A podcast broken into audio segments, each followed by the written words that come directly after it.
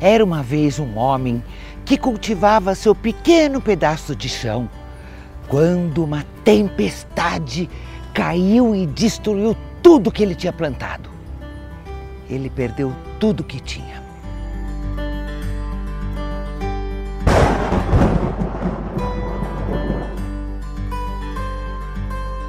Já o seu vizinho, que ficou sabendo antes da tempestade, mas não disse nada para ninguém, teve tempo de se prevenir e guardou algumas reservas no paiol.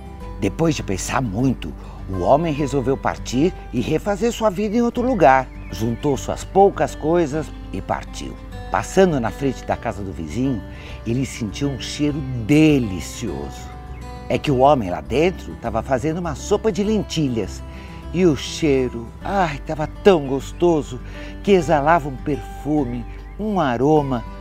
E ele ficou com muita vontade de comer, pois partiu com a barriga vazia. Faminto, ele bateu na porta do seu vizinho e pediu um pouco daquela deliciosa sopa. Eu não vou lhe dar nada. Você não soube cuidar do que tinha. E seu castigo foi perder tudo. E quando ele estava indo embora, o vizinho lhe chamou de volta com um sorrisinho malicioso no rosto, lhe entregou um saco de farelo e disse que era a única coisa que ele podia dar.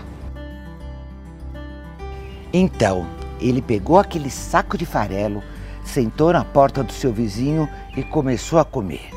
Comia e sentia aquele cheirinho da sopa que vinha de dentro da casa. Assim, ele fingia que estava comendo a sopa para dar impressão para si mesmo de que estava se alimentando melhor. E assim ele comeu todo o farelo e se sentiu um pouco melhor com a barriga mais cheia. Quando o vizinho saiu, perguntou o que ele ainda estava fazendo ali. Ele contou que, como o homem só lhe deu farelo para comer, ele comeu o farelo sentindo o perfume da sopa. E o vizinho Sovina ficou furioso e disse: Você vai ter que pagar pelo cheiro da minha sopa. E começou então uma grande discussão. O homem dizia que ele teria que pagar e ele dizia que não ia pagar nada e ficaram discutindo e gritando alto. Quando o Rabino Jaime vinha passando por ali, viu aquela confusão e perguntou o que, que estava acontecendo. O dono da casa disse que aquele homem tinha se aproveitado do cheiro da sua sopa e não queria pagar por isso.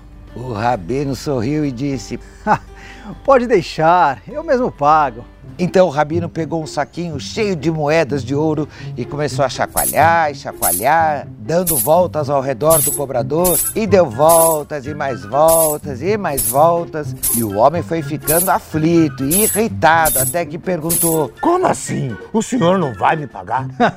pois já está pago. Você está cobrando pelo cheiro da sua sopa e eu lhe pagando com o barulho do meu dinheiro. E voltando-se para o homem que tinha perdido tudo, disse: Pode partir, rapaz, e boa sorte no seu caminho. Dizem que o homem egoísta tá lá, sozinho, até hoje, sem ter aprendido a lição. E o homem que buscava uma nova vida teve muita sorte, muita prosperidade, construiu a sua casa numa nova terra, em algum outro lugar. Moral da história: se você não é humilde por natureza, tem que ser humilde por esperteza. E aí, curtiram a história de hoje? Eu amei também. Deixe o seu like, faça a sua inscrição no nosso canal e deixe o seu comentário. Ah, a vovó quer saber o que você está pensando. Até a semana que vem.